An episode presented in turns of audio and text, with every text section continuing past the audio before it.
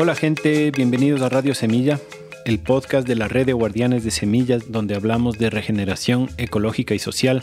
Yo soy Felipe Álvarez y esta es una conversación con Doménica Damer. Ella junto a su familia tienen el proyecto Atucpamba a las afueras de Quito, que quizás es la granja más coherente, productiva y regenerativa que yo haya conocido. Producen mucha comida, conservan y regeneran bosque nativo, hacen educación, hacen construcción, hacen talleres, comparten al mundo sus conocimientos y su comida la verdad es que mientras más les conozco, más les admiro. Para conocer más de esto pueden visitar atucpamba.com, lo van a encontrar en las notas, que además son uno de los proyectos aliados de Radio Semilla y nos ofrecen el 40% de descuento en todos sus talleres y experiencias en la granja para nuestros miembros. Al hacerse miembros, acceden a este beneficio y muchos otros beneficios de lujo que encuentran ahí en la página web. Además, esa es la única fuente que nosotros tenemos de financiamiento en este momento. Estamos convencidos de que la manera más sostenible de hacer este trabajo es depender de la comunidad que nos escucha y valora estas conversaciones. Ya muchos de ustedes se han hecho miembros, les agradecemos infinitamente. Todavía nos faltan más miembros para poder llegar a la sostenibilidad económica y confiamos en que si es que ustedes valoran este contenido, van a entrar a la página web radiosemilla.com barra apóyanos y van a hacer su aporte. Gracias mil por escucharnos. Entren a nuestro canal de Telegram para seguir la conversación, síganos en redes, pero sobre todo suscríbanse en cualquier plataforma en donde ustedes escuchan este podcast para que les notifique cada vez que publicamos un nuevo episodio. Todos los enlaces los encuentran en las notas y eso nomás, que disfruten del episodio. Un abrazo.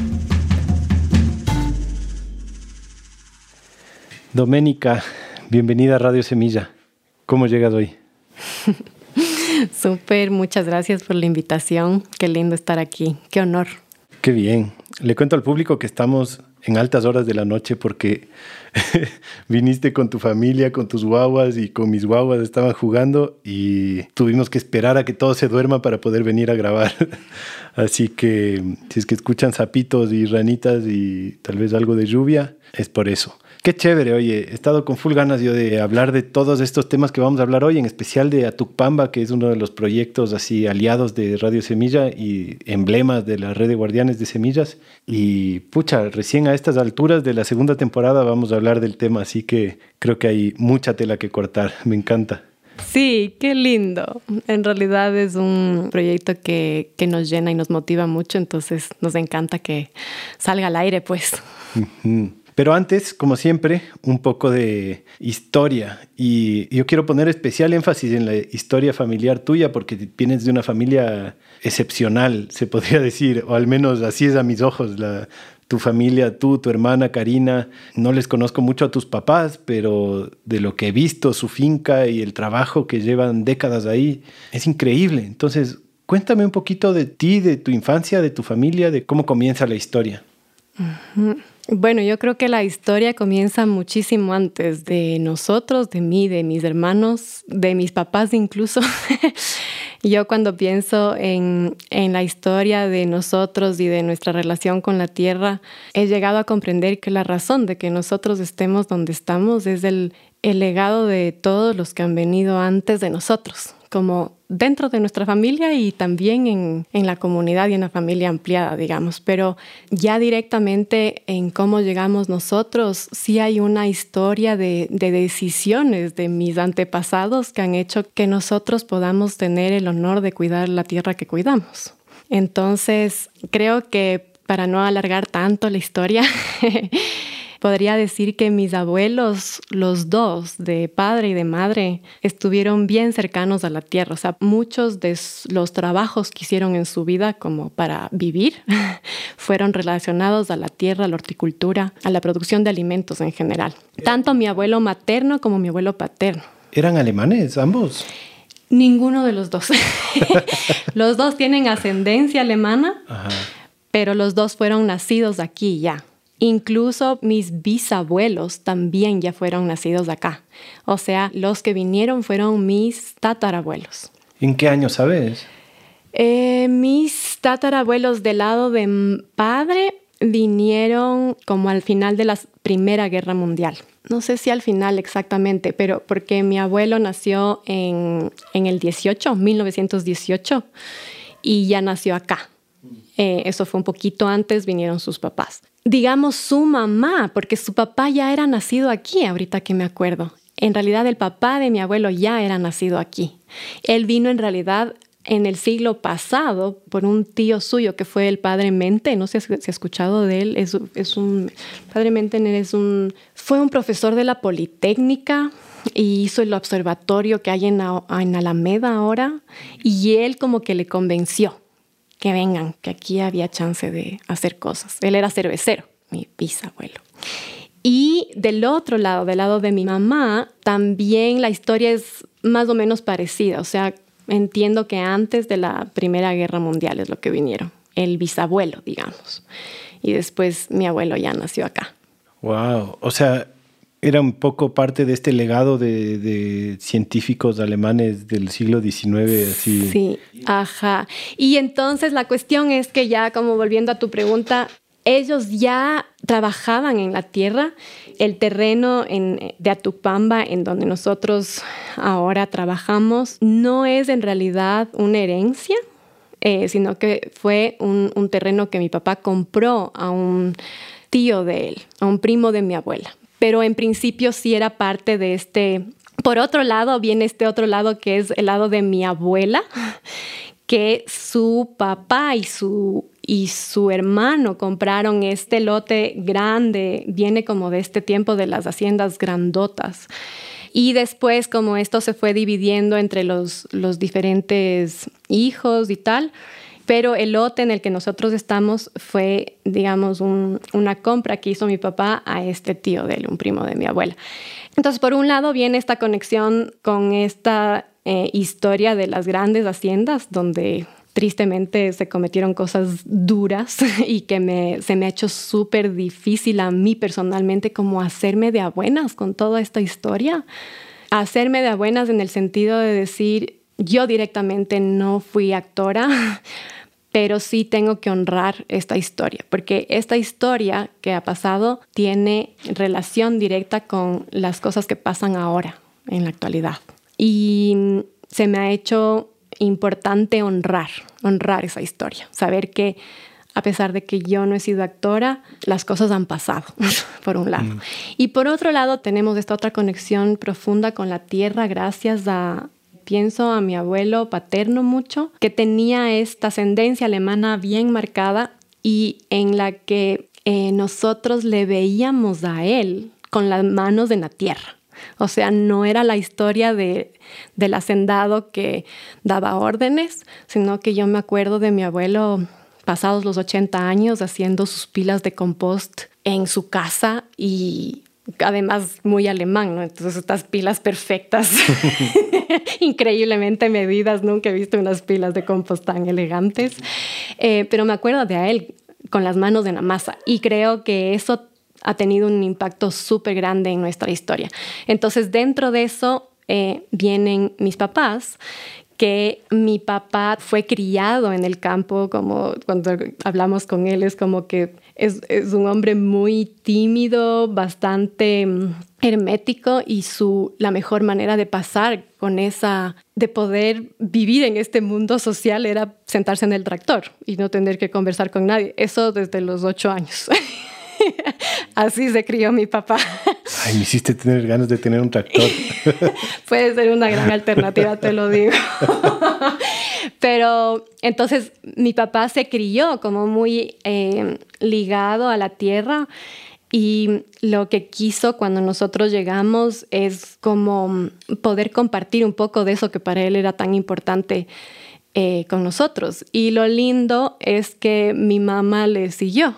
O sea, mi mamá aceptó, a pesar de que ella tiene un lado bastante más urbano, aceptó vivir y, como hacer esta apuesta también familiar, ¿no? De, bueno, vamos a vivir de la tierra. Y yo eso les agradezco infinitamente, o sea, les agradezco que hayan en, en, un tiempo, o sea, esto te hablo de alrededor de los 70 y 80, en donde además venía toda esta ola de no mucho honor al campo y más bien si, bueno, si estás en el campo, hagámoslo como una industria, digamos. Y fue chévere que ellos tomaron esta, hicieron esta apuesta de decir, bueno, vamos a vivir en, en Pifo, que en ese tiempo era súper alejado de la ciudad, y vamos a vivir de esto, y vamos a criar a nuestros hijos con esto.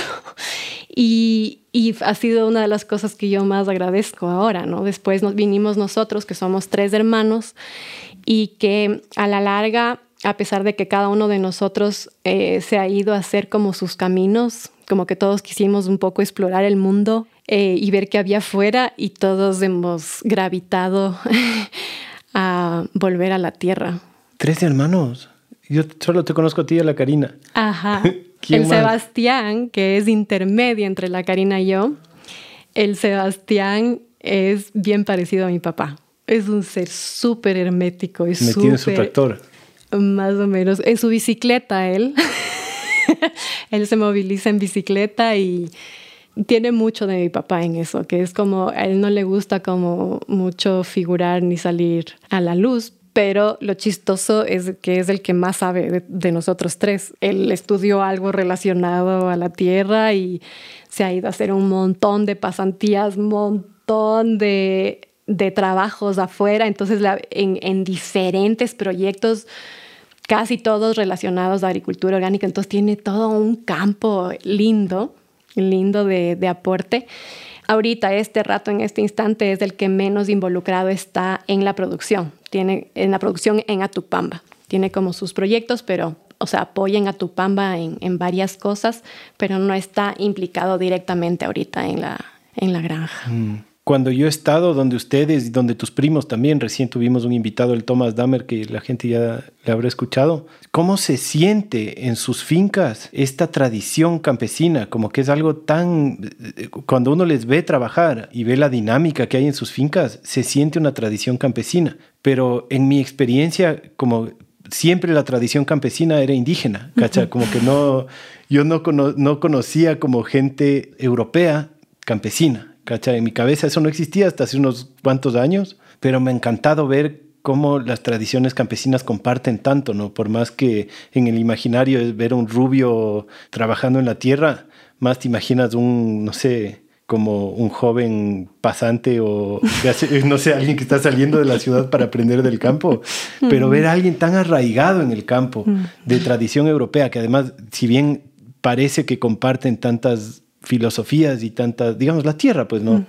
Eh, con las tradiciones campesinas indígenas, también hay una onda diferente de lo que dices, ¿no? La, esta alemanidad del campo de hacer las cosas súper correctamente y como tenerlas, eh, no, es como una foto, ¿no? Como que sus fincas son tan hermosas en ese sentido, los tractores súper bonitos, pero todo tiene su historia, ¿cacha? Como que no es no es que vas a ver el último tractor, último modelo, eh, qué sé yo, en la construcción más moderna, sino que es todo antiguo, pero todo tan bien hecho y tiene tantos años que es precioso.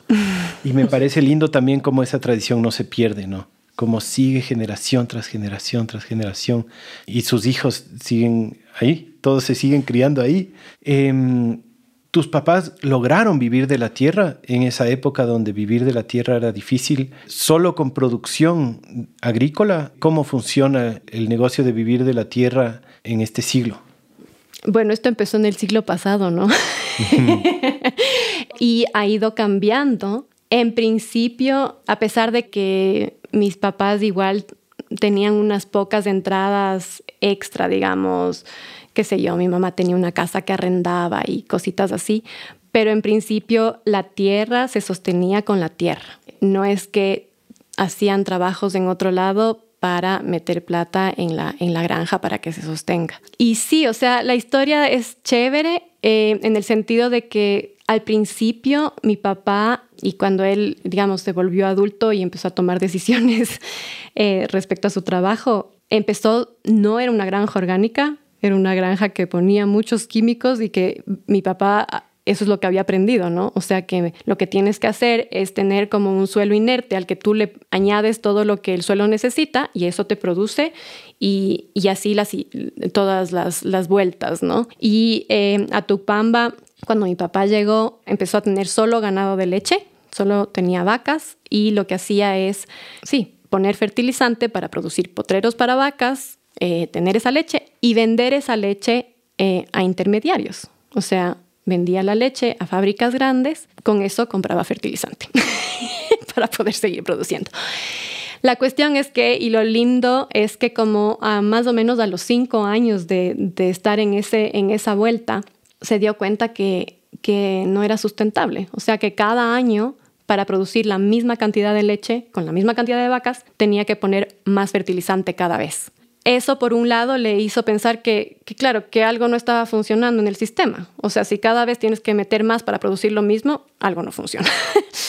Y eso fue como la primera luz que, le, que les llevó a pensar, bueno, si no pongo fertilizantes, ¿qué hago? O sea, como cómo le devuelvo a la tierra todo lo que las vacas están tomando de ella. Y así empezó la diversidad, la diversificación en toda la producción. O sea, empezó a tener gallinas primero, después empezó a tener chanchos, después los cuyes, las llamas, los, eh, los caballos, como todo en miras a bueno, dentro de este mismo espacio, ¿cómo puedo tener animales que cumplan diferentes nichos y que además le devuelvan a la tierra más diversidad de abonos para que podamos devolver a la, a la tierra lo que está produciendo. Entonces eso le llevó por ese lado.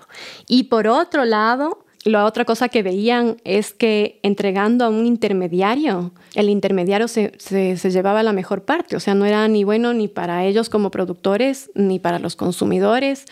Y entonces empezaron a buscar alternativas. Esto te hablo de los 90 en los 90, en donde esto no era tan común, la comercialización directa. Entonces empezaron con un círculo muy chiquito, así con, con, sus papás, con los amigos y las amigas de sus papás, y empezaron a hacer recorridos en Quito, llevando los productos de la granja. Entonces mi mamá iba con el carro y hacía las entregas. Y así, de bien chiquito, poco a poco empezamos, primero empezamos solo con los productos lácteos, que era lo que teníamos, y después, cuando ya empezamos a sacar los huevos y los pollos, empezó como a, diversificarse la, la oferta de productos que podíamos tener hasta que ahora ya tenemos una diversidad súper grande que solo me maravillo de ver cada vez, cada vez que me siento en la mesa, de decir, wow, la mayoría de las cosas que comemos es de aquí. O sea, más del 80% de lo que consumimos son las cosas que producimos aquí en lo que podemos ver con nuestros ojos, en lo que podemos caminar con nuestros pies. Entonces sí, como eh, por ahí fue estas, estas, conexiones, pero claro, no empezó como una finca orgánica. Ya, ni me ya no me acuerdo qué me preguntaste. eso mismo, eso mismo, como cómo vivían de la tierra, ¿no? Entonces, perfecto, como comenzaron a, eliminar intermediarios y a, y a, producir sus propios abonos.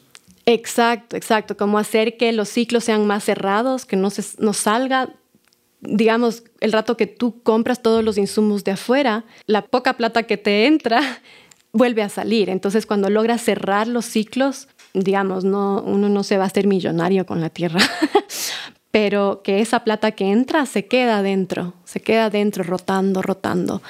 Y sí, creo que fueron las dos estrategias que, que hicieron que, que mis papás puedan criarnos con la tierra, digamos.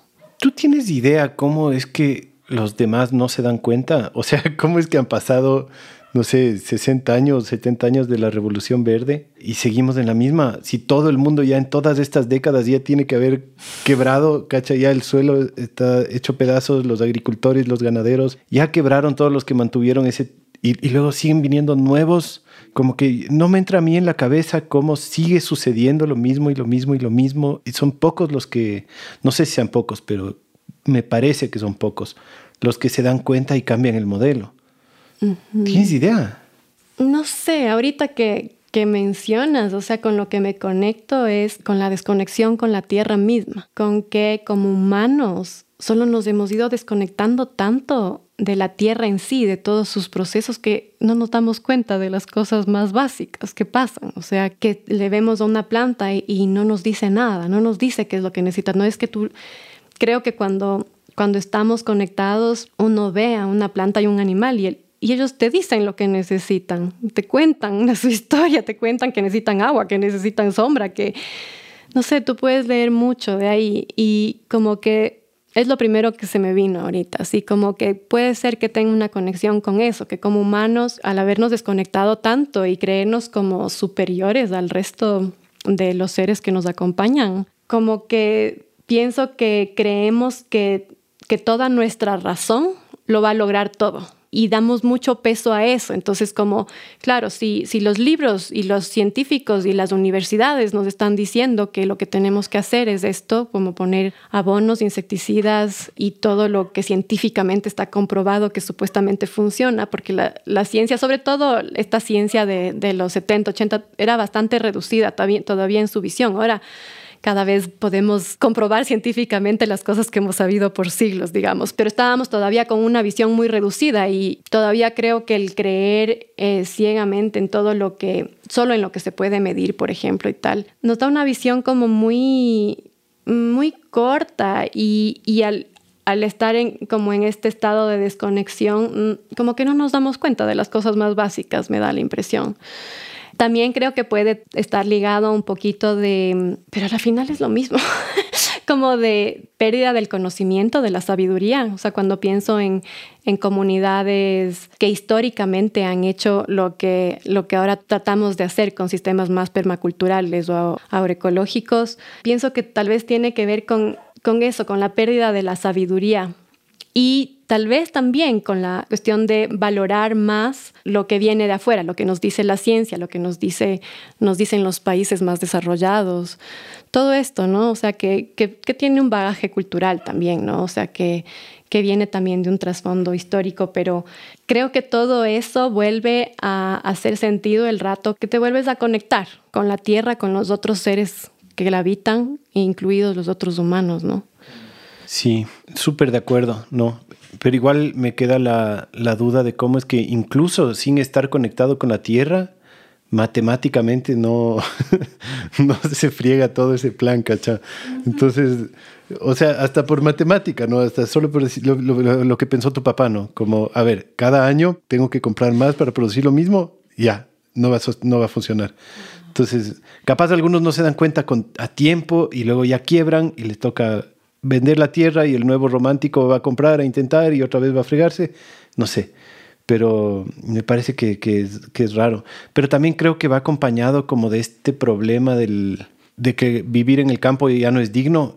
Creo que, digamos, creo que justo ese problema hace que vivir en el campo no sea digno, ¿no? Es decir, genera pobreza porque ya los recursos no, no dan uh -huh, uh -huh. y los campesinos ya dejan de querer que sus hijos sean campesinos, sino que ya quieren que sean urbanos, entonces muere con ellos la tradición y después me imagino que cada vez solo esos van incorporando más terratenientes más grandes que solo eh, explotan, ¿no? O sea, hacen un tema extractivo como nuestros vecinos florícolas, por ejemplo, que recién compraron acá arriba de nuestra casa una florícola y le están dando durísimo, durísimo, durísimo para producir flores, pero me imagino que en unos años ya han de vender la tierra y listo, ¿no? Pero cero sí. tradición, cero conexión. Sí, y sabes que eso, eso justo es lo que o sea, creo que el otro factor que afecta es la falta de valor de todas las cosas que no están siendo valoradas. O sea, cuando pienso numéricamente, es que, claro, o sea, el, el agua contaminada no, te, no cuesta ahorita, el, todo lo que contaminas al aire no te cuesta, todo lo que le contaminas al suelo o lo que le matas al suelo tampoco te cuesta. Entonces hay tantos factores que no están siendo considerados en las operaciones matemáticas que, que pienso que en estos estados como de tanta desconexión como humanos, al no valorar todos estos otros factores, es como que las cosas empiezan a no ser rentables porque no están siendo valoradas, básicamente. Eso es a lo que voy. Que el cuidar del, del suelo en sí, de, de, de mantenerlo vivo, de no está siendo valorado numéricamente. Entonces, si nosotros valoráramos eso, todos los campesinos agroecológicos serían, serían inmensamente ricos. Porque no sería lo mismo que la florícola, que después de un par de años, cuando el suelo ya no puede dar más, bueno, solo se busca otro negocio. ¿no? O sea, habrían cuentas que pagar por esas acciones. Y, creo que eso es lo que hace que la vida en el campo sea considerada dura. Es esto, que todo lo por lo que uno, digamos, que hay este lado de, de que uno se nutre del campo. Cuando a uno de verdad le gusta, te nutres de, de ver un bosque, de estar en un bosque, de, de ver el agua correr, de ver el agua limpia correr. Como todo eso te llena y eso te da energía para seguir metiendo trabajo ahí. Pero si eso fuera valorado, habría mucho más dignidad en la vida del campo, seguro. De ley. Volvamos un poco a Mulauco y a Tupamba. De pronto, para la gente que no es de por aquí, ¿nos podrías ayudar a describir un poco el ecosistema en el que están ustedes? ¿Dónde están ubicados? ¿Cómo es su espacio? Quizás incluso alguna descripción gráfica o de qué especies encontramos ahí. Claro. Eh, está ubicado en la comunidad de Mulauco, que está como a 30 kilómetros al este de Quito, en la base de la cordillera oriental. Estamos a 2.700 metros, bastante alto, y eh, como estamos en la base de la cordillera oriental, tenemos como el efecto del clima de, del páramo.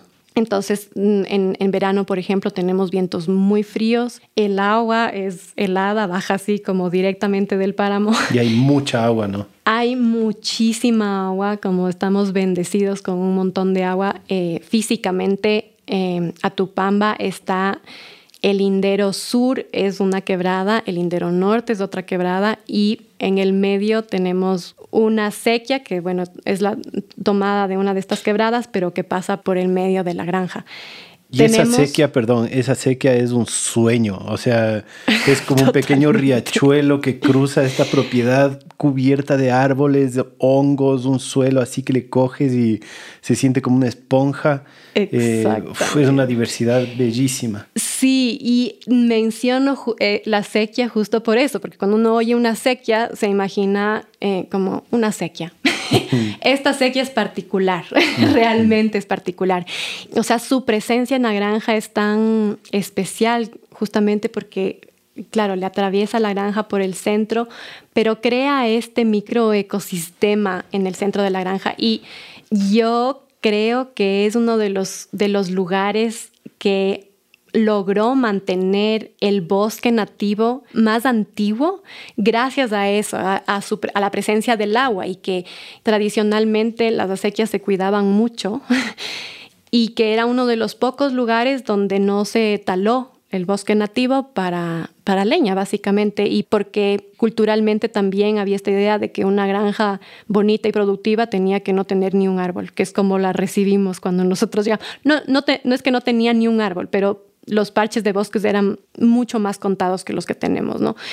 Pero justo alrededor de esta sequía hay una franja de bosque bien importante en nuestra granja, y digo importante no tanto por la extensión, sino más por la sucesión que ya se puede ver. O sea, porque como te digo, cuando nosotros llegamos no habían tantos pedazos de bosque nativo, casi lo único era lo que quedaba alrededor de la sequía. Lo que ahorita queda alrededor de la sequía es muy lindo porque ya no es el primer bosque secundario, como el bosque pionero que tenemos en otras partes de la finca en las que nosotros hemos sido los que hemos dejado regenerar que son, para darte una idea, los árboles más como mm, representativos de este primer bosque son los guarangos, que son mimosas, eh, los casantos, pero tenemos en esta franja de la sequía ya una segunda sucesión de bosque súper interesante que solo se ha dado una segunda y tercera incluso. Tenemos ya pumamaquis grandes, viejos ahí, que ya no se ven en otros lados. O sea, es un, es un bosque que tiene que crecer en la sombra y que cuando siembras un pumamaki suelto es como se le hace muy difícil sobrevivir. Y aquí tenemos como pumamakis grandes y todo un vivero de pumamakis chiquitos abajo viniendo. Y tenemos incluso en, una franja de este, de este riachuelo, una tercera sección que viene ya con, con la siguiente eh, grupo de especies, en la que creo que la, la, especie más representativa son los huilas. Y ya tenemos todo un vivero de huilas viniendo eh, gracias a, este, a esta sequía que atraviesa la granja, digamos. ¿Cuál es el nombre de la huila más común? Arrayán, hay gente que le llama Arrayán, es pariente de la Arrayán, pero en nuestra zona se la conoce como huilas, ajá. Ya. Y ahorita no sé el nombre científico. ¿Y qué más te puedo, así como para completarte, como la imagen es, es una granja grande de 90 hectáreas, de las cuales 60 son bosque, entre las quebradas y los bosques que tenemos sembrados de arriba, en la parte alta, digamos y las 30 hectáreas sobrantes las usamos agroecológicamente para cría de animales y siembra de hortalizas, básicamente. Bueno, tal vez un poco para complementar con, con mi visión desde como visitante, cuando uno entra a su finca es como entrar a otra dimensión. Llegas primero por unos caminos así bien secundarios, pasas el, el, portón y es como pasar por un umbral de un túnel de árboles con unos muros de piedras hechos, me imagino que hace 50 años por lo menos, una belleza de muros hechos a mano de piedra. Justo nos contaba tu esposo hace un rato que les tocaba cargar materiales en la construcción largo tiempo porque no pueden entrar camiones porque la entrada es un túnel de árboles y si entra un camión les rompe. Entonces ahí prefieren meter en camioneta todo el material.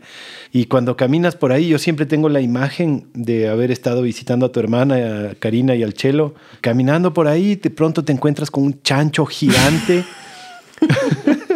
con un chancho gigante andando suelto por unos pastizales enormes, así que no sé, ¿no? Como se siente una, una diferente filosofía de, de cómo tener a los animales, ¿no? Andan por ahí y funciona. Pero entonces, ¿tú creciste ahí en esa finca? ¿Tú naciste y creciste en esa finca? No, nosotros crecimos en, en un lote cerca mis papás viven en un lote que originalmente era parte de la misma hacienda grande. Después, ya en época de mis bisabuelos, estos lotes se empezaron a separar y ya cuando llegaron a mis papás, digamos, están, están separados pero dentro de la misma quebrada, básicamente. Em, entonces, nosotros no nos criamos en la granja, en Atupamba pero la producción de alimentos siempre fue ahí. Entonces nosotros pasábamos muchísimo, o sea, mi papá a diario, nosotros casi todos los fines de semana y todas las vacaciones. o sea, todas las vacaciones del colegio pasábamos instalados ahí, eh, metidos en los bosques, en las acequias y tal. Entonces, y creo que sí fue a medida que a esta zona de Pifo le, le ha ido llegando la, la ciudad cada vez nosotros hemos querido guardarnos más en este lote que es un poco más, digamos que mi papá en particular ha querido mantenerlo como muy inaccesible, lo más inaccesible posible justo por la presión de la, de la ciudad, porque está tan cerca de la ciudad. Entonces, en realidad nosotros podíamos ir caminando de la casa de mis papás, donde nosotros vivíamos, a la granja en media hora, 20 minutos, pero hacemos lo mismo en carro para ir de un lado al otro, porque el acceso es bien difícil y mi papá, a pesar de que lo hace esto a diario él, no ha querido que los accesos sean más fáciles por decisión propia, por mantenerlo como lo que es, como una isla muy cercana a la ciudad, pero una isla de vida, digamos. Pero esa historia ha hecho que, que nosotros solo queramos ir a instalarnos ahí. Entonces, poco a poco, solo todos vamos gravitando a, a ya no querer movernos de un lado al otro, sino solo querer estar ahí, ¿no? Entonces, la Karina y el Chelo ya por varios años y yo eh, recién este año con mi pareja, con el José, estamos ya instalados y, y, ya cada vez más mi hermano y su pareja, mis papás solo quieren todos, todos te queremos ir, sí, ya a instalarnos ahí. Y cuando llegue el apocalipsis zombie, creo que todos nos vamos para allá. claro, exacto. Ahí estará, creo yo, cuando llegue ese día. Oye, a ver, para recapitular un poco, originalmente fue ganadería tradicional, tu papá se da cuenta, cambia a una ganadería más regenerativa, elimina intermediarios y comienza a relacionarse directo con los clientes, principalmente productos lácteos y productos animales. Después ustedes, así es como yo estoy entendiendo, crecen y se involucran y comienza a cambiar más la historia todavía de Atucpamba, ¿no es cierto? ¿Cómo es ahora o, cuál ha sido el impacto que han tenido ustedes en la, en la vida productiva de, de la finca? Ajá, algunas cosas, bastantes cosas, porque claro, cuando llegó esta energía más joven, más social, eh, hubieron algunos cambios importantes. Entre esos, bueno, la una, bueno, dos de las cosas que pasaron ya, digamos, de nosotros de adultos, es por un lado la huerta, que fue la huerta de hortalizas, fue motivada principalmente por mi hermano Sebastián. En su tiempo se fue a, trabajar en una mm, eh, huerta comunitaria en, Estados Unidos y regresó fascinado como del sistema de poder hacer estas canastas, de que, de que además haya, haya personas que puedan invertir en agricultura previamente a lo que tú siembras y que confían en ti y tal. Y solo vino con todas estas ideas revolucionarias así de sí se puede vender hortalizas, porque mi papá, en cambio, tenía una historia de, de vender hortalizas que, que era caótica, o sea que él no quería meterse a, vender hortalizas porque no le había ido bien, digamos. Entonces viene el Sebastián con todas estas ideas de, bueno, sí podemos, si hacemos estas entregas directas y tenemos contacto con nuestros clientes, podemos contarles más de cerca cómo, cómo es la realidad con la tierra y decirles que nos apoyen, que si quieren tener alimento nos eh, se junten y nos apoyen a, a producirlos. Entonces así arranca la huerta la otra parte que arranca ya en nuestro tiempo son la comercialización directa de los cereales, que es como la parte de la granja en la que yo estoy mm, bastante metida. Mi papá había cultivado y sembrado y cosechado cereales desde, como te digo, desde que era niño, pero ya después incluso hubo un tiempo en el que arrendaba maquinaria agrícola para otros lugares, digamos, otras fincas o otras cooperativas de, de campesinos y les hacía el trabajo, eh, sobre todo en relación a los cereales, porque son sembríos que, que siembras a mucho mayor escala. Entonces, que la maquinización se vuelve como súper clave. Pero mi papá cosechaba estos cereales y les daba a los animales, o sea, nunca comercializaban y, o vendía así como al por mayor también, así como los intermediarios. Y cuando nosotros ya estuvimos más grandes, que mucha, esto sí viene también de nuestros papás, pero mucha de nuestra motivación con el producir alimentos es producir alimentos para nosotros poder consumir alimentos de calidad. O sea, desde muy pequeños tenemos esta conexión con los alimentos sanos desde mi abuela, que era vegetariana en un tiempo que, que nadie era vegetariano. Y en familia de ganaderos. familia de ganaderos, ella como era tan rebelde, era vegetariano. Era naturista y vegetariano. Y mm, lo que más que el vegetarianismo en sí, lo que nos regaló es este valor de los alimentos sanos y como sanos y frescos. Y esa era, es como nuestra principal motivación cuando producimos alimentos. Es qué queremos comer nosotros, qué queremos que esté en nuestra mesa. Y dentro de esa historia había un hueco en los cereales. Y luego un rato me acuerdo como de este tiempo en el que la Karina y yo éramos, pero no, pues producimos trigo, pero nunca nos, nunca hacemos harina, no nos comemos. Entonces empezamos a recoger los trigo, el trigo que, que mi taita tenía para los animales y llevar al molinero en pifo para moler. Y eso fue también una revelación, o sea, fue como que eh, tener la harina fresca es algo que yo nunca había experimentado, es algo que no tenemos mucho la cultura acá de tener harinas como fresquitas.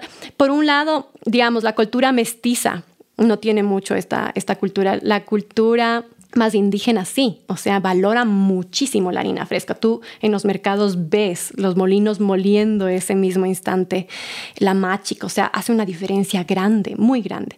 Y cuando empezamos a moler nuestros propios cereales fue, fue una revelación, o sea, yo no podía creer y por eso me, me enganchó tanto que ahí estoy hasta ahora en, ese, en esa parte de la granja, ¿no? Entonces, esos dos proyectos en particular con respecto a la producción y el gran, gran aporte que creo que hicimos nosotros es abrir la granja a otros visitantes, a, visitantes y a aprendices. o sea, la Karina, el Sebastián y yo nos gusta muchísimo compartir nuestras experiencias, nuestros descubrimientos. Es algo que mi papá nunca lo hubiera hecho porque como te conté es un hombre súper tímido, súper hermético, pero ha sido muy importante porque el abrir las puertas de la granja nos da el chance de abrirnos a nuevas energías y a nuevas sabidurías también. O sea, ha sido increíble porque el empezar a dar talleres en la granja, por un lado, hace, para mí es como cerrar el ciclo.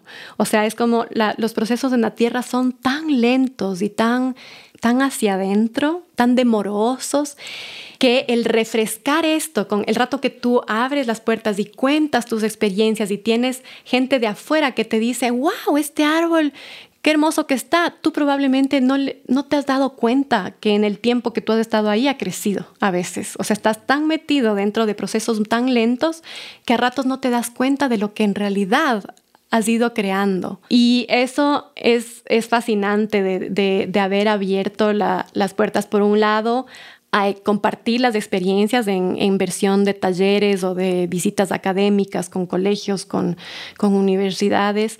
Y por otro lado, hay este, este otro gran aporte en estas visitas de que eh, mucha de la gente que nos visita viene con una gran cantidad de conocimiento, del más diverso, ¿no? O sea, y siempre nos llegan como nuevas nueva información. O sea, para ponerte un ejemplo, en una visita campesina de hace años, les contábamos que sí, que hay veces que los pollos chiquitos se nos enferman y como no les ponemos antibióticos, no les ponemos hormonas de crecimiento, ni, ni vacunas, ni nada, entonces hay veces que se, que se nos muere, al principio se nos moría el 90%.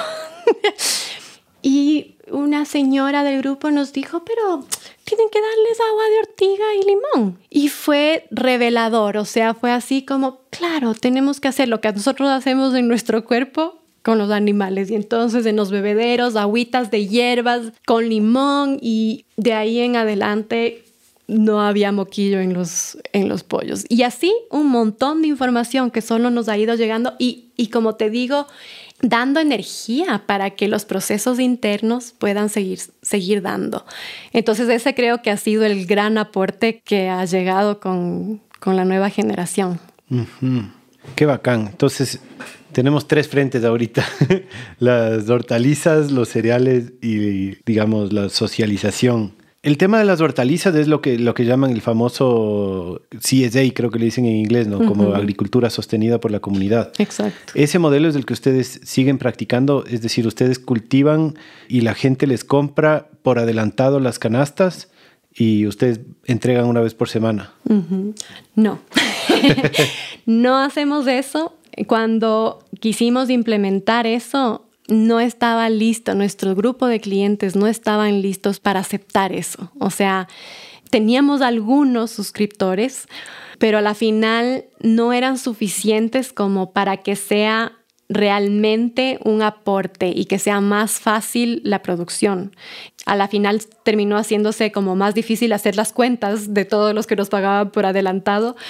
Entonces cerramos ese sistema, pero, entonces digamos, no es por adelantado, pero sí tenemos todo un, grupo de clientes que casi que les podemos llamar nuestros socios. O sea, son, son clientes muy cercanos a los que les conocemos a la mayoría, que la mayoría ha venido a visitar la granja, que sabe cómo producimos, que cuando tienen cualquier duda pueden acercarse a nosotros y preguntarnos cómo se cultivan las lechugas o si les ponemos hormonas a las gallinas, etcétera. O sea, como tiene, tenemos un grupo de clientes, por un lado, con mucha confianza, que confían muchísimo en nosotros, y por otro lado, con mucha cercanía, cosa de que siempre que hay dudas o problemas, porque los problemas nos pasan, o sea, hay veces que se nos corta la leche, qué sé yo, cosas que suceden, este grupo de clientes sigue confiando en nosotros, es como que sabe que esas cosas pueden pasar y sigue apoyándonos en la producción. Entonces, a pesar de que técnicamente no son socios, a la final sí les consideramos como nuestros socios.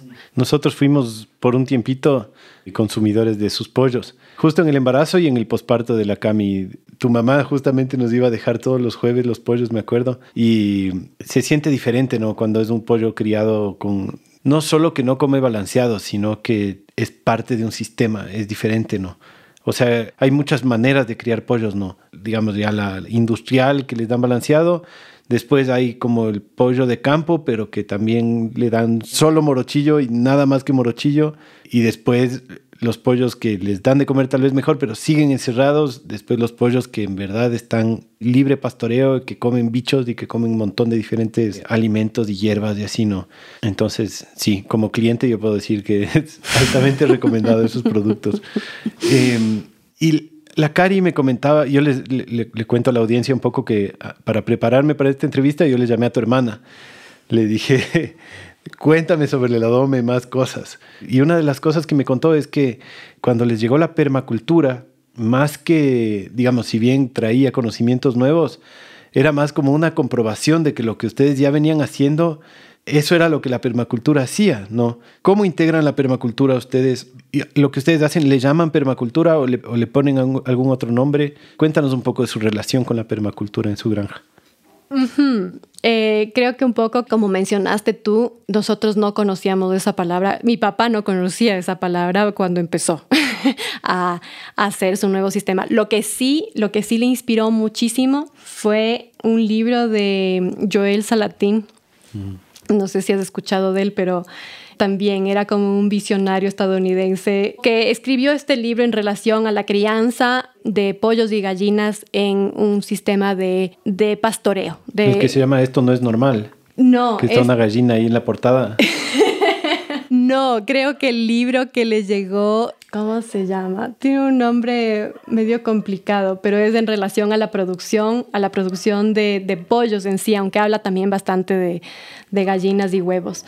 Y claro, cuando le llegó este libro a mi papá, sí fue como, yo me acuerdo este tiempo de mi papá como vueltos a latín, así que era así como que hacía todos sus, estos experimentos basados, porque lo lindo de Salatín es que en sus libros es muy gráfico y te comparte muchísimo de sus experiencias en detalle, ¿no? Entonces es como que solo leyendo estos libros, mi papá pudo replicar muchas de esas cosas en la granja, ¿no? Mm. Muchos de los sistemas, o sea, en principio las, las jaulas que diseñó para los pollos y las gallinas eran basados en estas experiencias de Salatín y toda la cosa, ¿no? Después han ido evolucionando a las necesidades puntuales, ¿no? De la granja con respecto a toda la vida silvestre que tenemos, a los lobitos que, crecen y se reproducen en nuestra granja y se comen algunas de nuestras gallinas y demás, ¿no? Pero, pero se basó como en estos libros muy explicativos y muy gráficos. Pero aparte de eso, como que no teníamos idea de qué es la permacultura. En ese tiempo, como se hablaba así de, de agricultura orgánica y había que contarle a la gente de qué se trataba la agricultura orgánica, porque todos pensaban que, las cosas seguían siendo orgánicas en realidad. En ese tiempo, o sea, como en los 80, 90, la gente de aquí seguía confiando que la comida era sana. Y poco a poco les íbamos contando que no, que en realidad ya la mayoría de los pollos se criaban en planteles de 10.000 de 10.000 en 10.000 y así, y que la leche, que los tomates, que tienen muchos químicos ahora, ¿no? Ya en ese tiempo. Entonces así arrancó. Y, y sí es como tú me decías hace un rato, que cuando nosotros empezamos a abrir las puertas, es como que, que empezamos a ver así como, ah, ¿qué es la agroecología? ¿Qué es la permacultura? ah, sí, eso es lo que hacemos nosotros.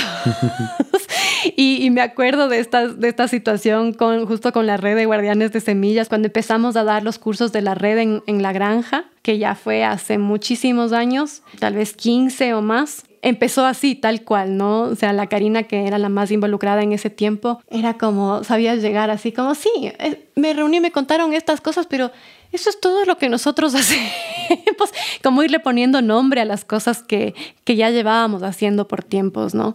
Y lo que te decía es que sí, mi, mi papá se inspiró en Salatín sobre todo, creo que, el legado más grande de Salatín era esta cuestión de, la sucesión, de la integración en la crianza de, muchos animales en el mismo espacio.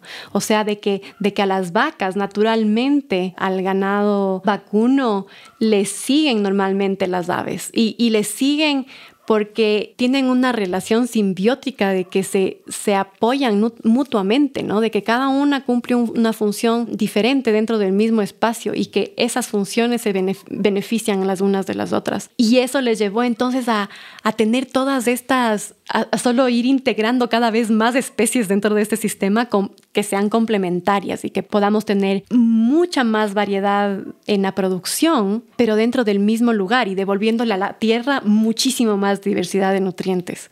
Entonces, sí, creo que fue el legado más grande y como él se fue imaginando ahí su sistema, pero claro, después fue cuando les fuimos poniendo nombre a las cosas. Mm, qué bacán. Contaste que hay lobos en tu finca. Zorros, me imagino. Sí, los zorros. son zorros, pero son como los que se les llama lobos de páramo, pero en realidad son zorros, ajá. Que en quichua son atuk y es el que le da el nombre a Atukpamba, ¿o no? Exactamente. O sea, Atukpamba significa tierra de, de lobos, de zorros. Y sí, en realidad en la granja viven algunos. hay tiempos en que hay madres con crías. Es hermoso tenerles cerca. hay veces que se nos comen las gallinas eh, o los patos y tal, pero ha sido una linda experiencia el ir aprendiendo a convivir. a convivir con toda esta vida silvestre. No es lo único que hay, aparte de eso hay otros animales, hay zorrillos, conejos, algunas otras cosas que todos nos han hecho ir ampliando esta mirada de, bueno, estamos conviviendo en un territorio, ¿cómo hacemos para, para nosotros poder producir los alimentos que podemos producir y a la vez poder compartir el espacio? Entonces, muchas veces que si se nos muere algún animal, les dejamos a la mano para que se lo encuentren como tesoro. les dejamos estar. y cuando molestan mucho, tenemos una, una jaulita, una trampa que les coge y que y les tenemos unos días ahí, no les gusta para nada, les damos de comer mientras les tenemos ahí, pero tampoco les gusta, lo que quieren es salir. Y después les soltamos y se vuelven los mejores guardianes, porque los lobos son súper territoriales. Entonces, es como se quedan en el territorio, cuidan de otros lobos, de que no se acerquen tanto otros lobos, pero a la vez ya saben que no se deben acercar tanto a las jaulas de las gallinas o de los pollos y tal. No les toca una experiencia rarísima de estar enjaulados ahí. Claro, exacto. ¿Y, cómo se llevan esos zorritos con los perros? El rayo ahí tiene, tiene un perro, el rayo, que es, el, es uno de estos border collie, que es una bestia de perro, pero me imagino que no ha de ser una relación fácil con los lobitos de páramo, ¿no? Sí, no, no es fácil, pero como que cada uno se marca su territorio y eso es lindo también, o sea, porque tampoco es que queremos que los zorritos estén tan cerca de nuestras casas y tal, tienen como 30 hectáreas de, de quebradas para estar también. Entonces está bien eso. En realidad creo que tenemos más problemas con los con perros abandonados de los vecinos, que cuando se hacen jauría, qué sé yo, matan 50, 70 gallinas en una noche solo por matar. Entonces a ellos les tenemos más miedo que a los lobitos. Y, y, no, en realidad con los perros nuestros es como, los perros nuestros nos ayudan a cuidar como para que cerca de nuestro territorio personal, digamos, más cercano a nuestras casas y tal, no se metan tanto. Entonces está bien, están, están en paz. no se hacen daño en todo caso, ¿no? O sea, se respetan su terreno. Pasemos a los cereales. Tú dices que uno de tus roles eh, principales en la granja es los cereales, ¿no es cierto? Primero cuéntame por qué decidiste entrar por ahí. Ya nos, tal vez nos mencionaste ya un poquito, ¿no? De este descubrimiento de que siempre estaban cultivando pero no lo usaban. ¿Por qué tú agarraste ese rol y, y en qué consiste ese rol? ¿Qué nomás haces tú con los cereales? Yo en la actualidad que materno a las dos niñas chiquitas, he reducido bastante mi acción, o sea, ahora tengo un ayudante que me ayuda mucho, pero el rol que yo más hago con respecto a los cereales es ocuparme de la postproducción, de la post cosecha y la, y la molida y la preparada de, de diferentes productos finales que vendemos, ¿no? Entonces yo me ocupo sobre todo desde el rato que el, grano está cosechado, que es justo en este tiempo de sol y viento en el verano, normalmente planificamos para que nuestras cosechas estén listas, el maíz, el, el frijol, el trigo, la cebada, que es lo que sembramos como sistemáticamente año tras año. Y en este tiempo que cosechamos es importante secarle súper bien, lo hacemos con el sol. Entonces es lindo como cuando uno se alinea con los ciclos naturales. Es que no necesitamos hornos para secar los cereales porque cuando es un verano normal hace mucho sol y ese sol seca a un nivel que tú puedes después guardarle todo el año a ese cereal. Guardarle en grano que en grano los cereales mantienen todas sus propiedades nutricionales de súper buena manera. Y después lo que yo he ido integrando eh, a través de los años es eh, tener un molino propio que nos permite como asegurarnos de que la calidad de nuestras harinas o de los productos finales que vendemos sea como el óptimo. O sea, no, no tenemos harinas molidas a, la espera de que alguien nos compre, sino que alguien nos pide las harinas y nosotros molemos. Mm. Y eso hace que las harinas integrales que vendemos no se vuelvan rancias y que además tengan un sabor espectacular y que tengan todos sus nutrientes lo más intactos posible, ¿no? A que no se hagan rancias y tal.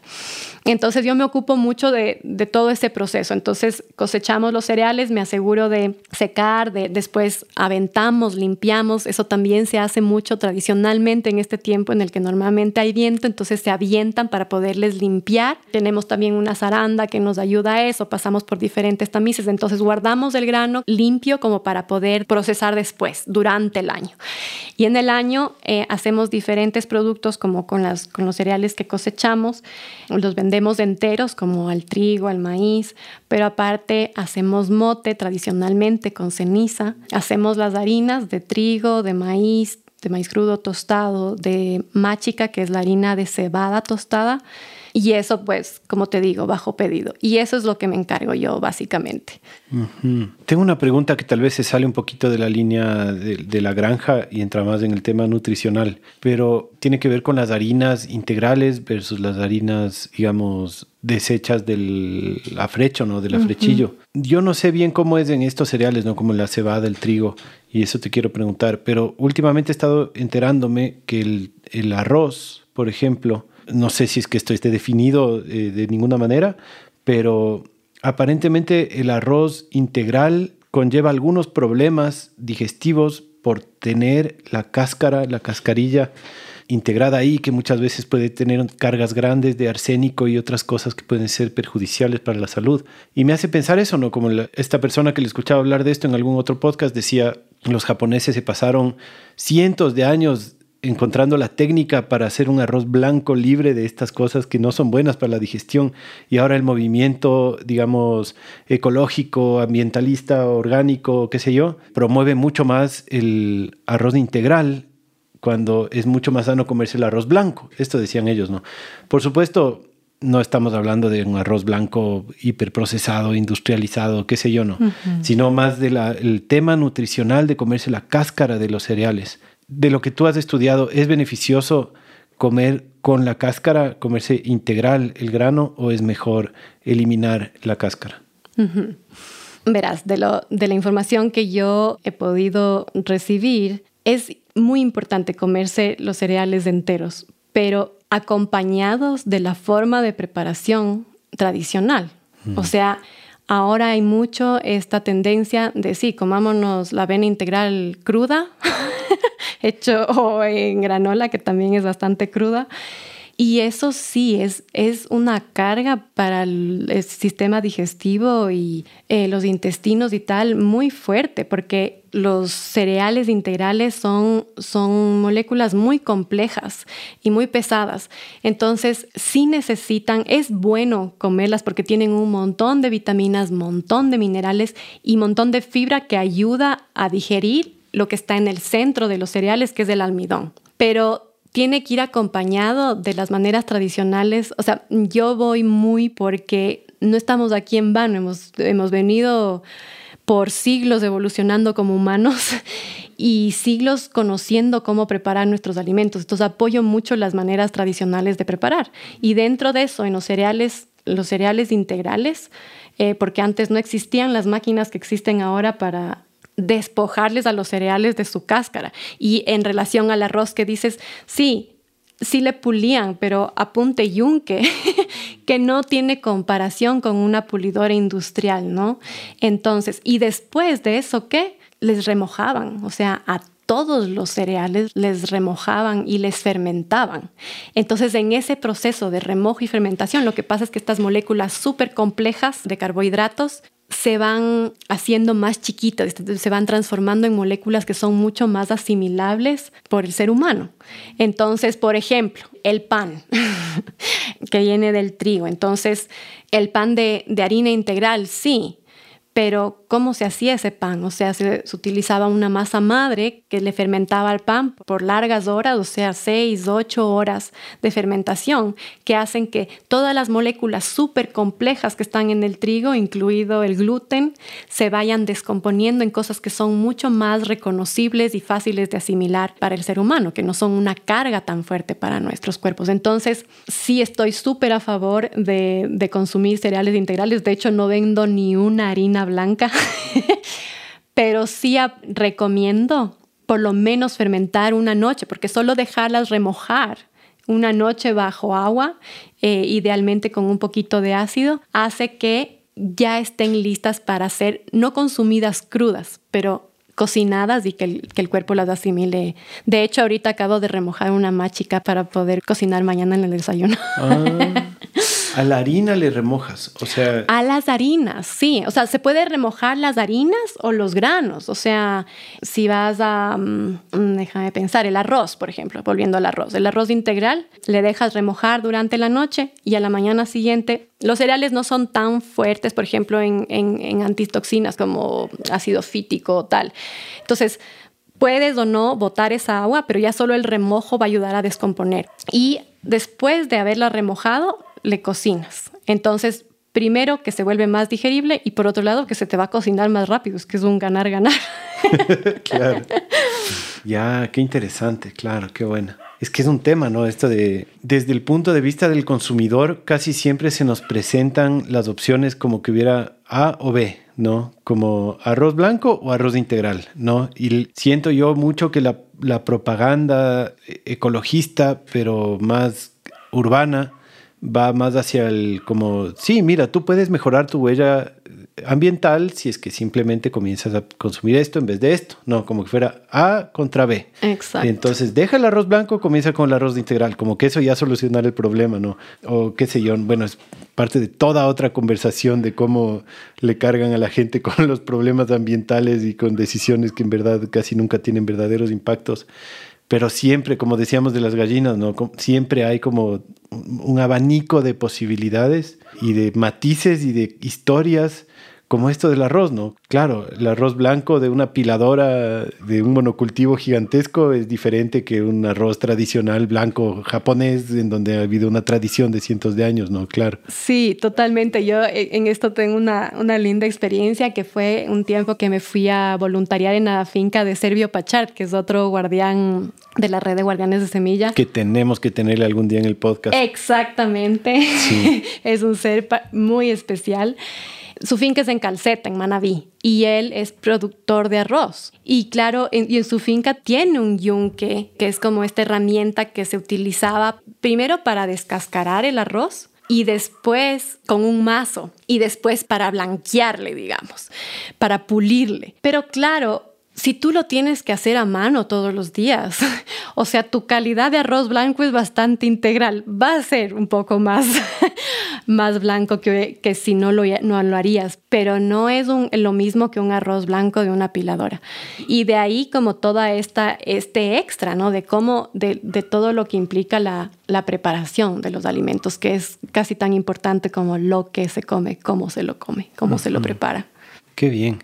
Em, toca pasar de tema, a pesar de que me encantaría hablar más de cereales, pero creo que ahorita que hablaste de calceta es un buen paso a la siguiente pregunta, que ya va más a hablar de esto de los talleres y así. Ustedes tienen un taller emblemático, o más bien dicho, organizan un taller emblemático en calceta de alfarería ancestral.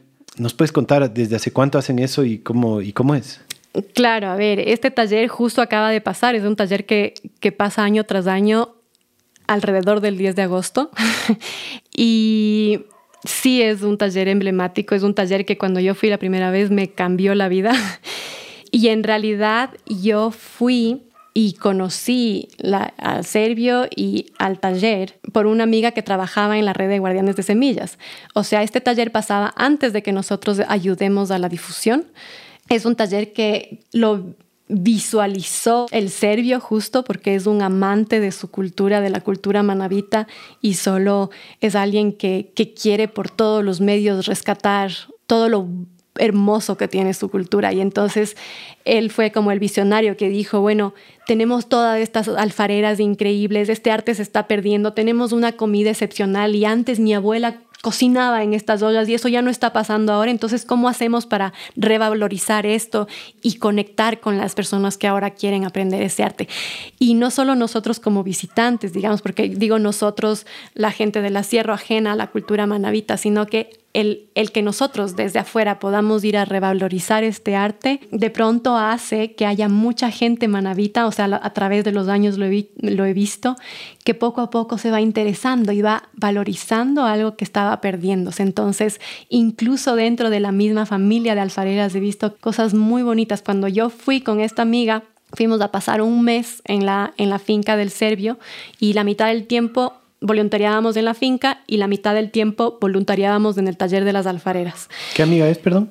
La Carla Muñoz. Ah, ya, ya. Y entonces ella, e, en ese tiempo, ninguna de la generación joven que vivía con las alfareras estaba interesada en alfarería.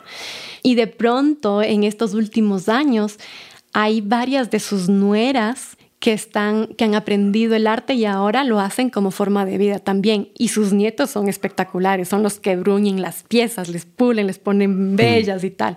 Entonces, bueno, este taller ya, cuando yo le conocí, que fue hace más o menos unos 10 años, ya había pasado como unos 5 años. Y cuando yo tomé la posta de la difusión, fue, como te digo, hace unos 10 años y desde ahí el único año que no lo hemos hecho fue el año de la pandemia. Pero de ahí pasa año tras año, sí. Bien, algún día tengo que ir a hacer ese taller. Bacán. Y volviendo a la finca y hablando de talleres, ¿qué talleres nomás ofrecen ustedes en Atucpamba? A ver, en Atucpamba, como te conté, una de las cosas súper importantes es esto de como compartir nuestros descubrimientos. Una de las cosas que se ha vuelto como crucial es como, bueno, si hay algo que, que podemos compartir, hagámoslo, porque eso va a hacer que el mundo sea mejor. O sea, mientras más gente lo haga, el mundo que en el que vivimos va a estar mejor. Entonces, dentro de eso tenemos algunas series de talleres que hemos ido desarrollando. Por un lado está el taller de huertos orgánicos, que lo hacemos en conjunto con la red de guardianes de semillas. Después tenemos una serie de talleres de herbología eh, aplicada a la cocina, al cuerpo y también a cómo cultivar tus propias hierbas aromáticas y medicinales. Ah, a propósito de eso, una de las cosas que me dijo la Cari es que tu abuela, la que me imagino que me contabas, era una mujer medicina, ¿no? Era, eh, sabía de hierbas y sabía curar con hierbas.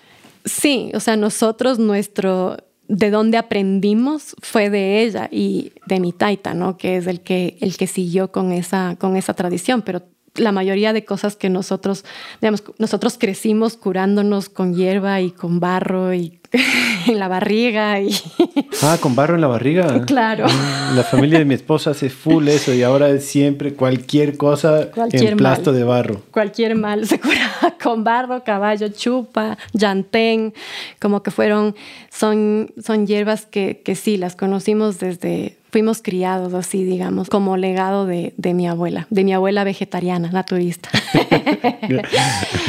claro, y, entonces hacemos esta serie que después la Karina y yo nos apasiona como todo este mundo de hierbas y, y tenerla cerca, no, no solo como por medicina, sino también para todo el cuidado que nos damos en el día a día, o sea, para lavarnos el pelo, los dientes, para, para cuidar de nosotros, que al final es, es parte importante de la salud, ¿no? Y aparte de eso tenemos otra serie de talleres que justo son relacionados a la, a la alimentación natural, que van como un poquito como de la mano de lo que hablábamos de los cereales, ¿no? De que es cómo podemos desde nuestras casas y con prácticas súper simples potenciar y reconocer alimentos que nos hacen bien y que con cosas muy chiquitas podemos hacer que nos potenciar su, el, valor nutricional que tienen, ¿no? Y aparte de estos, tenemos una serie más que no pasa siempre, sino cuando hay la oportunidad, que son talleres de bioconstrucción y que los hemos hecho cuando hemos estado en construcción en la granja pero que seguramente pasan así como, no, tal vez no todos los años, pero que, que van pasando. Tienen una sala de capacitaciones ahí que es una joya también, que cada pared tiene una, una técnica diferente por haber estado haciendo talleres de bioconstrucción. sí. Es increíble ese lugar. Justamente esa sala, que es la sala que ahora usamos para dar talleres, se hizo mientras nosotros aprendíamos a bioconstruir. O sea, nosotros no teníamos idea de construcción en lo más mínimo y peor de construcción, o sea, de construcción de ningún tipo. Pero en eso llegó un voluntario que nos dijo, bueno, yo sé construir y fue fascinante. O sea, para mí fue un mundo que se abrió, que, que, en el que he estado metida desde, desde ahí. O sea, no he podido salir porque es realmente, fue hermoso como darnos el tiempo en este espacio en particular de aprender todo lo que queríamos de aprender. Como tú dices, cada pared es de una técnica diferente, todas las diferentes maneras que hacían sentido en el lugar. Y con eso pudimos ver qué ventajas tienen las unas, qué ventajas tienen las otras. Fue una clase además que se armó entre talleres, voluntarios y así, manos de mucha gente. Entonces hace también mucho sentido que ahora esté dedicada a, lo que es, a un espacio de aprendizaje. Y sí, solo, solo es una de estos pétalos más que, que, hacen tanto sentido de la vida, ¿no? De que, de que los, espacios, los espacios en los que habitemos sean estos espacios cálidos en donde se siente la humanidad y donde se siente la calidez de la tierra y donde, donde al construir sabes que no produces un montón de escombros, sino que todos los restos van a ser o ayudarte a prender una chimenea o, o ayudarte a formar el a transformarse en el jardín de tu casa y tal. Es como, para mí es fascinante, es como que cuando cuando veo algo diferente, cuando veo una construcción en la que, en, en la que los materiales son ya muy procesados, es como que solo me, me duele y me sorprende, casi que tengo esa, eso que me decías hace un rato, es como, ¿cómo no nos podemos dar cuenta que si construimos con materiales naturales, todo se vuelve tan armónico desde el mismísimo proceso de la construcción hasta después cuando estás viviendo en la casa, solo se siente tan bien, se siente tan cálido, te sientes tan abrazado, tan acogido hace tanto sentido. Cierto. Eh, hacen un taller de cárnicos también.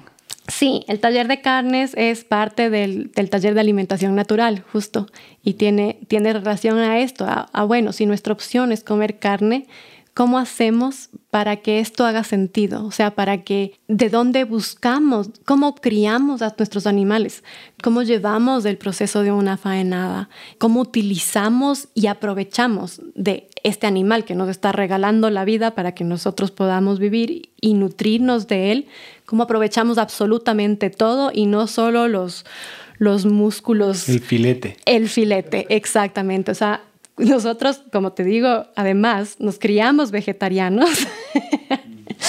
nos criamos vegetarianos y la verdad es que después, con una producción tan amplia de animales que teníamos, en realidad llegó un rato que dijimos, hace tanto sentido que podamos de vez en cuando nutrirnos de estos animales que nos hacen tanto bien, o sea, porque hay a ciertas personas que nos sientan muy bien las carnes.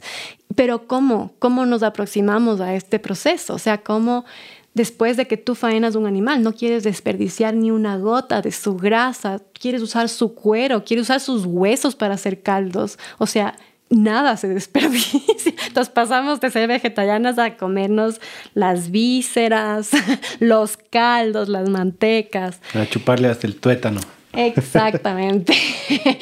No, con mucha gratitud. O sea, lo que más me ha dado a mí esta cercanía y, y el volver a, digamos, a, comer carne a mí ha sido esta gratitud con la vida, o sea, con los ciclos de la vida, porque a pesar de que cuando tú te comes una lechuga, igual, esta lechuga está dando la vida para que tú vivas, cuando tú faenas un animal, te das cuenta que solo se te hace tanto más evidente que la vida es un ciclo, en que, que las energías solo van pasando de un ser a otro y tal, pero que requiere de mucha gratitud y de honrar, sí, a todas estas vidas que se dan para que otros seres podamos seguir existiendo, ¿no?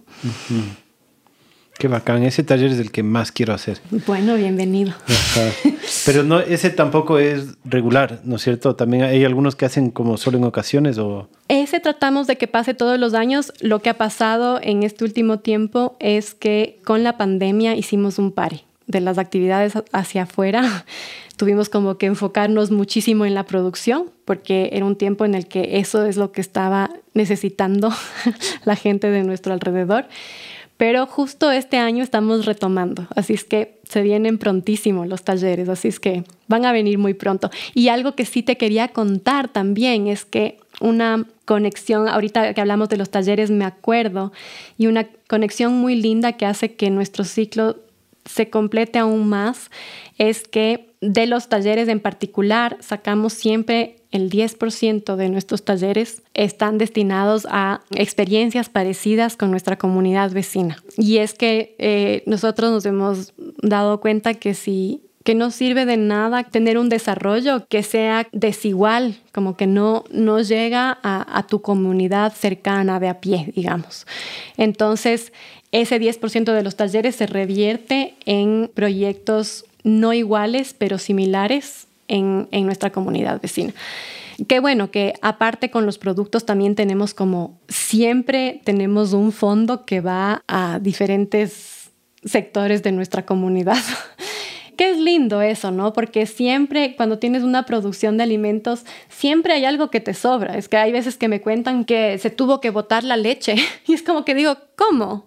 ¿Cómo se tiene que botar la leche? O sea, si te sobra la leche, siempre va a haber alguien que quiera tomarse, que, que vaya a tomarse la leche. Y es como tanta, tanta gente que entonces nos gusta que siempre haya esa esa conexión que ayuda a revertir procesos que históricamente han resultado en desigualdades, que de alguna manera esas acciones que tenemos en la finca de producción de alimentos o de, todos estos talleres y, actividades que hacemos, haya una parte que se revierte a que nuestra comunidad vecina eh, se alimente también de eso, ¿no? Vacancísimo. Y hacen visitas guiadas también, ¿no es cierto? Y hacemos visitas guiadas también, ajá. Las visitas igual tenemos diferentes opciones, hacemos desde visitas académicas como con grupos de colegios o de universidades o de, niños chiquitos, de jóvenes. Una de las cosas que más nos gusta es armar como programas especializados para cada necesidad, o sea, nos, nos fascina el poder Mm, generar aprendizajes a través de experiencias. Es algo que, a la Karina, al Sebastián y a mí nos, nos gusta muchísimo, que los aprendizajes vengan de experiencias reales. Y eso se puede traducir en visitas académicas o en visitas turísticas también, que hay veces que tú solo quieres ir a, a disfrutar o a nutrirte del bosque, que te llegue la información por otro lado, sin tantas palabras y tal. Y eso también está abierto en la granja. O sea, siempre no es que tenemos la granja abierta a todo el público, pero puedes reservar tu visita, decirnos, bueno, voy a ir con mi familia. Lo que quisiera es un recorrido por la granja general, por ejemplo, que solo nos damos una vuelta y hacer un picnic. Y entonces hacemos esa vuelta, te damos una vueltita y te damos chance de que con tu familia disfrutes del espacio, que es lindo porque ahorita, como te contaba, es muy cerca de la ciudad y es como un oasis, o sea, es como que de pronto llegas a, un bosque, bueno, tú lo describiste como muy gráficamente, pero es así, tal cual, que te transportas un poquito a otro espacio, estando a nada de la ciudad, a 40 minutos, ¿no? 45 minutos que te puedes transportar a otro lado y y conectarte con algo que creo que todos los humanos tenemos, esta, esta conexión con lo silvestre, con lo natural, es que todos venimos de ahí y, el rato que estamos ahí, creo que nos damos cuenta de cuánta falta nos hace también. Entonces sí que vale la pena. De ley, nadie es inmune a sanarse estando en esa sequía, en ese bosque. Es como imposible que no te pase algo ahí. Qué hermoso. Eh, yo tomé un curso ahí hace años con ustedes de diseño de permacultura que estuvo una bestia también. O sea, la variedad de cosas que ofrecen es impresionante.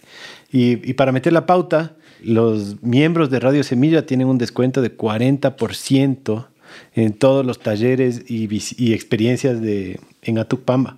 Así que pilas ahí. Sí, justo ahora que estamos reabriendo las puertas ahorita después de la pandemia, nos, nos parece hermoso que esta vinculación, que, que todos los suscriptores de Radio Semilla tengan el chance de, de beneficiarse de de los diferentes programas que hacemos, o sea, desde las visitas, más bien dicho, todas las experiencias que son estas las experiencias, que, es algo que no te mencioné, son unas visitas intermedias, que son, no son personalizadas, digamos, a, tu grupo familiar, sino que son experiencias que hacemos más o menos una vez al mes y que abrimos la granja a una visita eh, guiada general con un tema en específico.